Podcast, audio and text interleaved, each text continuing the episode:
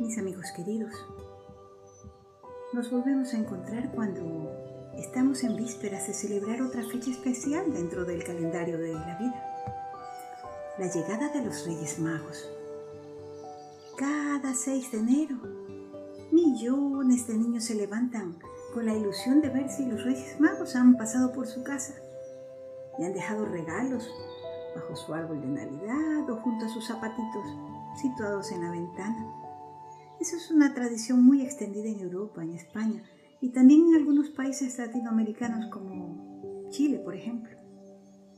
Para que podamos entender lo que es esta tradición, hoy les voy a contar un cuento que se resume en una leyenda, la leyenda de los tres reyes magos de Oriente. Pero ojo, aquí hay una palabra clave, leyenda. ¿Qué es una leyenda? Es una historia que se transmite de manera oral o escrita, que narra hechos que sucedieron hace mucho tiempo. Tiene la particularidad de que, conforme se la cuenta, se le van agregando elementos reales o imaginarios para hacerla más entendible y creíble.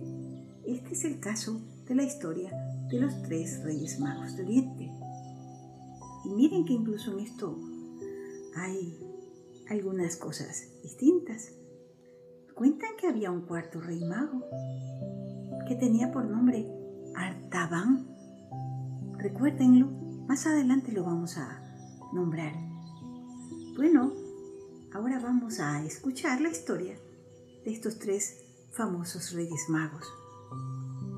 Érase una fría noche de invierno de hace muchos, muchos, muchos, muchísimos años, cuando tres hombres muy sabios que vivían en las lejanas tierras de Oriente iniciaron un largo viaje guiados por una maravillosa estrella.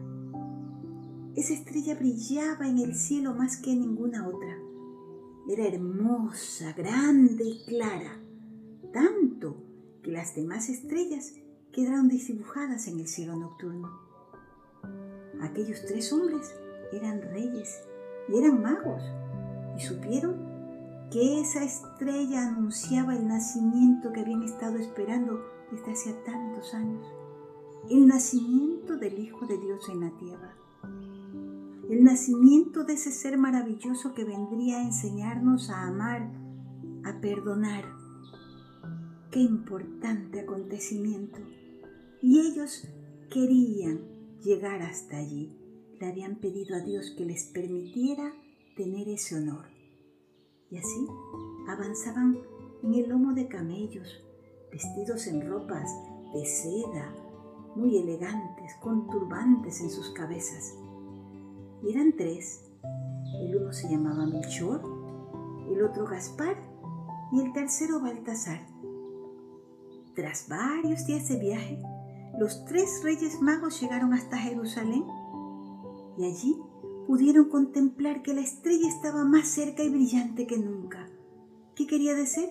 Decir que su destino estaba a poco espacio, a pocos pasos. Y siguieron unas horas más hasta llegar a Belén. Y en la noche silenciosa solo se escuchaba el caminar de sus caballos. Cada uno guardaba la emoción de lo que tenían en su corazón. Ninguno era capaz de decir una palabra. Por fin llegaron hasta la puerta de un establo y con solemnidad se acercaron a su interior. Allí, acunado entre el heno perfumado, recibiendo el calor de un buey y de una mula, y ante la atenta mirada de sus padres, estaba el niño ese que sería el Salvador de los hombres, el niño Jesús, el Hijo de Dios. Al verlo, se postraron y rindieron su homenaje y pusieron a sus pies los regalos que le habían traído. Melchor le ofrendó oro, porque era lo más valioso y era el tributo digno de un rey. Gaspar, incienso, una muestra de su reconocimiento a la divinidad de ese niño. era Dios mismo que había bajado la tierra. Y mirra para aromatizar, para perfumar su vida. Allí permanecieron en silencio y tras un rato de recogimiento y sin poder apartar la mirada de ese hermoso niño, decidieron seguir su camino. Volvieron a montar en sus caballos, en sus camellos y abandonaron la ciudad, dejando tras de sí tan solo el ruido de los cascos de sus animales en la noche. Desde entonces, la madrugada del 6 de enero, fecha en que ellos llegaron hasta Belén, los reyes magos de Oriente recorren el mundo al lomo de sus camellos, acompañados de muchos empleados, para ofrecer regalos y ofrendas a los niños que se han portado bien y a los que no, pues le dejan un pequeño recuerdo, un saquito con carbón, para que nunca olviden que hay que mejorar su comportamiento. Esta es una leyenda, pero les hablaba de un cuarto rey mago.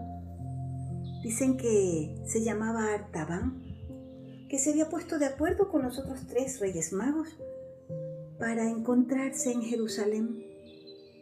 Pero Artaban tuvo contratiempos en su viaje y nunca pudo unirse a ellos. Artaban, sabiendo que el Hijo de Dios venía al mundo, había elegido los tres mejores regalos que él podía conseguir. Un diamante, una perla y un rubí. Todas piedras preciosas, dignas de un rey. Resulta que cuando él iba por el camino, se encontró con un hombre que tenía mucha hambre y que estaba muy enfermo. Entonces, sintiendo en su corazón la necesidad de ayudarlo, le dio el diamante. Y dijo, no importa, al Hijo de Dios no le importará que yo solo le lleve una perla y un rubí. Y prosiguió su camino cuando iba avanzando en su viaje, encontró que unos hombres trataban de vender como esclava a una mujer. Le dio tanto dolor en su corazón, tanta tristeza, que dijo, no, yo voy a dejar de lado esta perla también. Y se las dio como pago a estos hombres para que la dejen libre a esta mujer y que pueda seguir su vida junto a su familia y ahora solo le quedaba el rubí. Y siguió avanzando.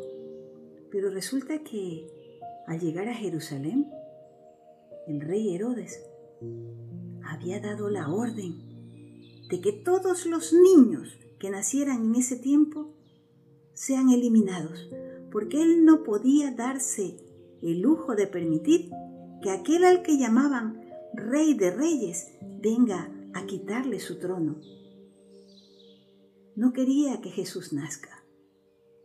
Entonces, cuando vieron que este rey mago llegaba, Herodes le exigió que le diga dónde estaba el niño, dónde iba a nacer. De lo contrario, iría preso. Pues Artaban prefirió quedarse callado y no dijo una sola palabra. Entonces, permaneció preso por 33 años. Justo cuando lo dejaron libre, él logró llegar hasta donde estaba Jesús, que iba a ser crucificado. Ya estaban llorando, se tiró a sus pies y le dijo, Señor, perdóname por llegar tarde. Yo te vengo buscando desde el momento en que ibas a nacer pero la vida no me lo permitió. Perdón por haber fallado. Y Jesús sonriendo le dijo, no, Artaban, tú no fallaste.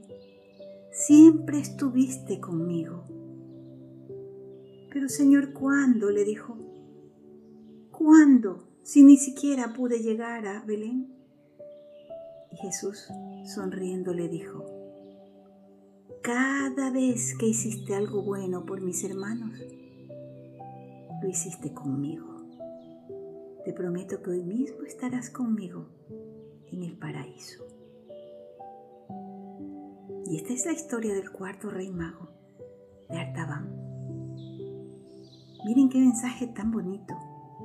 Los reyes magos nos dan un mensaje de generosidad, un mensaje de amor, de entrega, un mensaje de solidaridad. ¿Qué soy yo capaz de dar a partir de lo que tengo? Estos reyes magos representan el amor hacia Dios, representado en cada uno de nuestros hermanos. Es esa alegría de dar sin esperar. ¿Qué tal si nos proponemos ser como ellos, como Melchor, llevando oro, como Gaspar, ofreciendo incienso, o como Baltasar, que ofreció mirra? Bueno, me dirán, yo no tengo oro, ni tengo incienso, ni mirra. A ver, pero el oro representaba lo más valioso. ¿Qué es lo más valioso que yo le puedo ofrecer a Dios? El incienso representaba reconocerlo como lo más grande, como Dios. ¿Qué puedo ofrecerle así? O Baltasar que llevaba mirra, perfume. ¿Podría yo ofrecerle el olor maravilloso de un pensamiento bueno de mi palabra buena y de una acción correcta? ¿Y si somos como Artaban?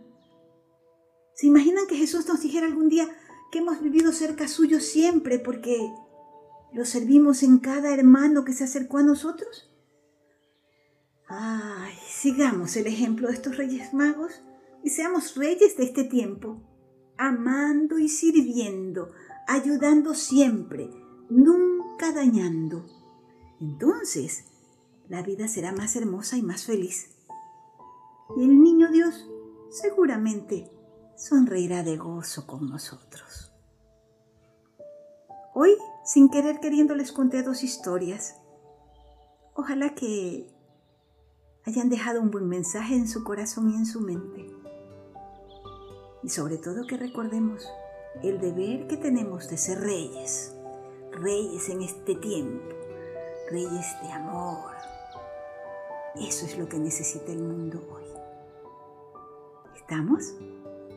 Pues mis amados niños, yo me despido de ustedes con la alegría de siempre y con el corazón lleno de gozo porque hemos hablado de cosas buenas, bellas y valiosas que van a servir para que nuestra vida sea más hermosa y más feliz. Nos vemos mañana con nuevas historias con nuevos valores, recordando lo importantes que somos dentro del plan de Dios en este mundo. ¿Estamos dispuestos a hacer sus manos aquí en la tierra? Pues sí, seamos como los Reyes Magos, buenos, generosos. Demos, demos, demos amor a manos llenas. Los amo. Nos vemos mañana. Hasta mañana, si Dios quiere.